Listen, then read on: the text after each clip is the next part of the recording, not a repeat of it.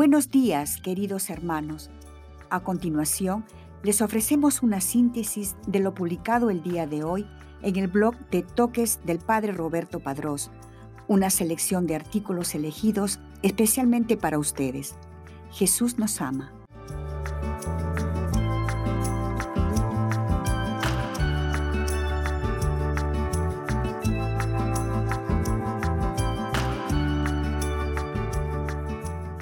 Hoy día la Iglesia conmemora a Santa Catalina de Siena, memoria litúrgica, 29 de abril. Virgen y doctora de la Iglesia, patrona de Italia y de Europa. Martirologio romano.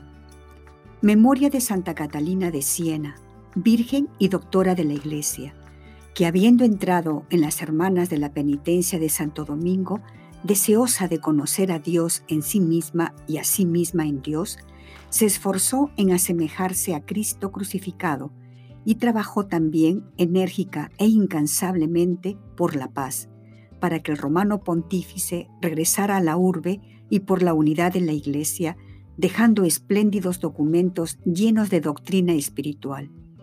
Murió en 1380.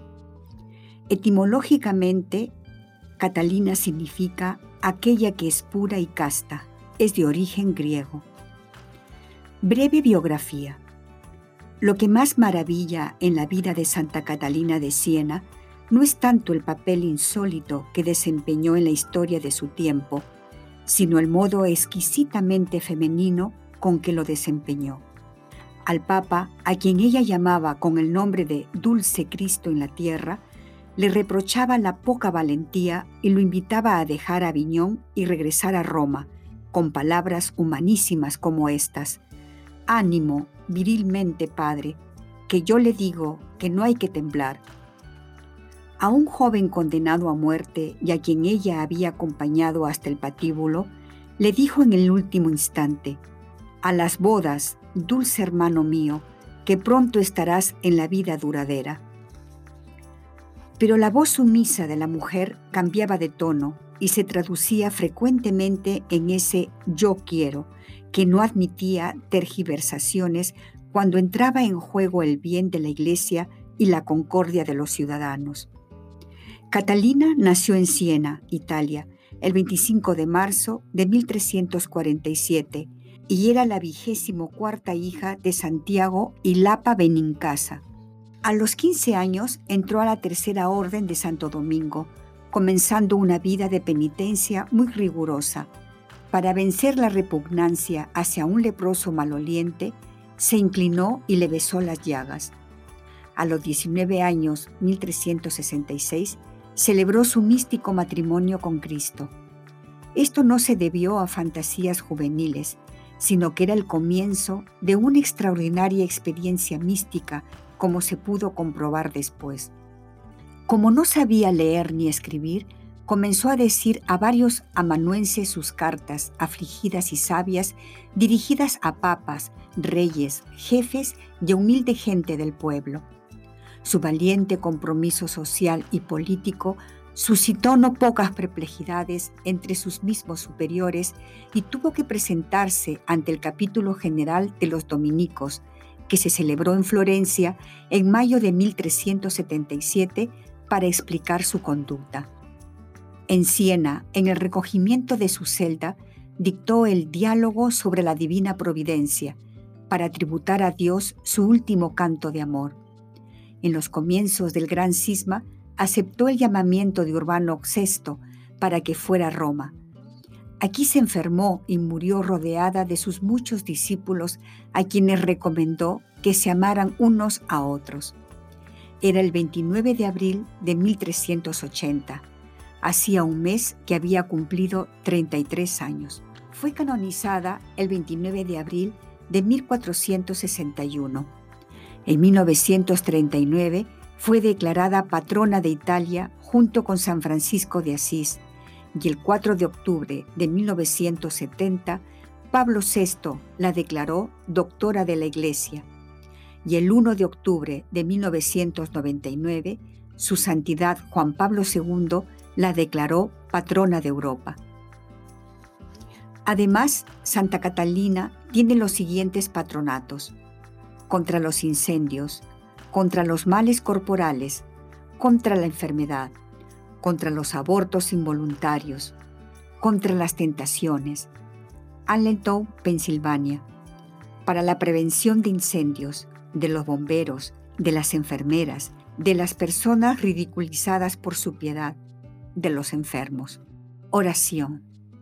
Bendita y amada del Señor y gloriosa Santa Catalina, por aquella felicidad que recibisteis de poder unirte a Dios y prepararte para una santa muerte, alcanzadme de su divina majestad la gracia de que purificando mi conciencia con los sufrimientos de la enfermedad y con la confesión de mis pecados, merezca disponer mi alma, confortándola con el trance terrible de la muerte y poder volar por ella a la eterna bienaventuranza de la gloria.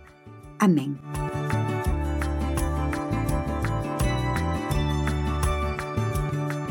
A continuación, una breve meditación acerca del Evangelio del día. Padres e hijos a imagen de Dios.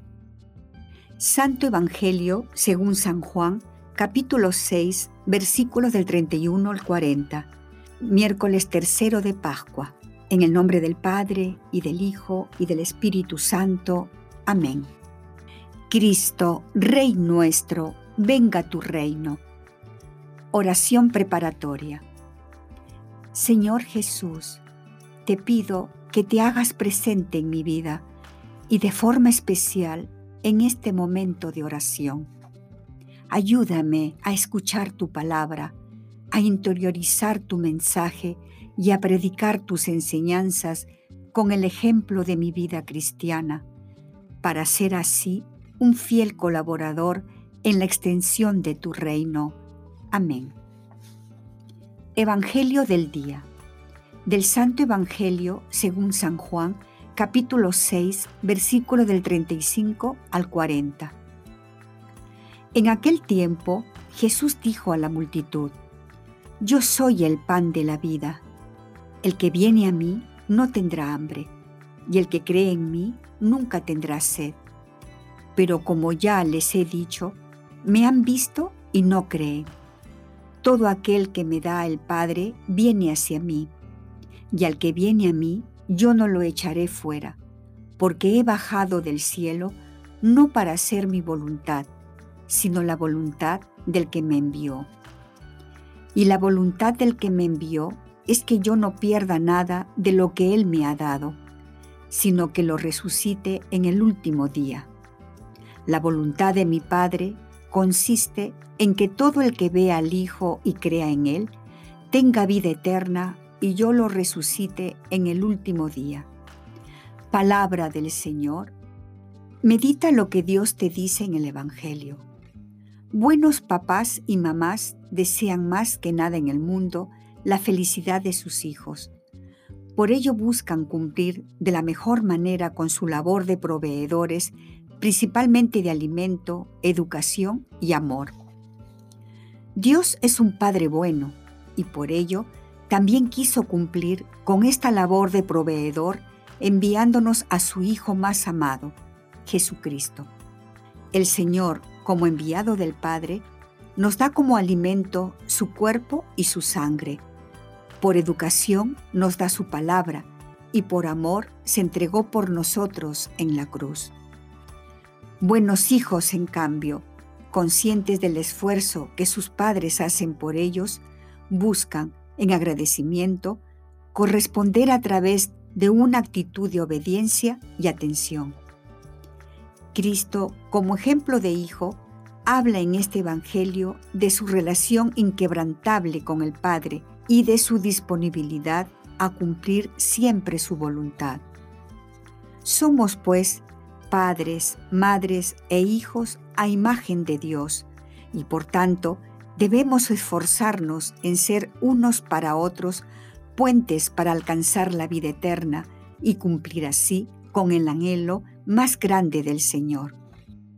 Pesebre y casa del pan, el Belén que hacemos en casa, donde compartimos comida y afecto, nos recuerda que Jesús es el alimento, el pan de vida. Es Él quien alimenta nuestro amor, es Él quien da a nuestras familias la fuerza para seguir adelante y perdonarnos. El pesebre nos ofrece otra enseñanza de vida.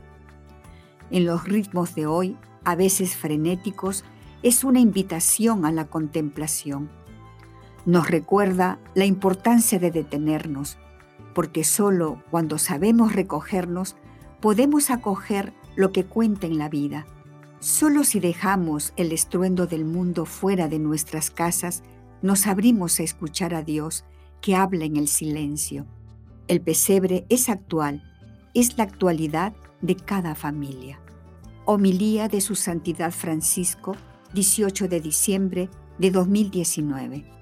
Diálogo con Cristo. Esta es la parte más importante de tu oración. Disponte a platicar con mucho amor con aquel que te ama. Señor Jesús, me has hecho hijo, madre o padre, y con tu vida me has enseñado con tu ejemplo cómo vivir con plenitud esta vocación. Ayúdame también a vivir con un esfuerzo renovado por tu gracia para que, con disponibilidad y amor, pueda ser un medio de salvación y santificación para cada uno de los miembros de mi familia. Amén. Propósito.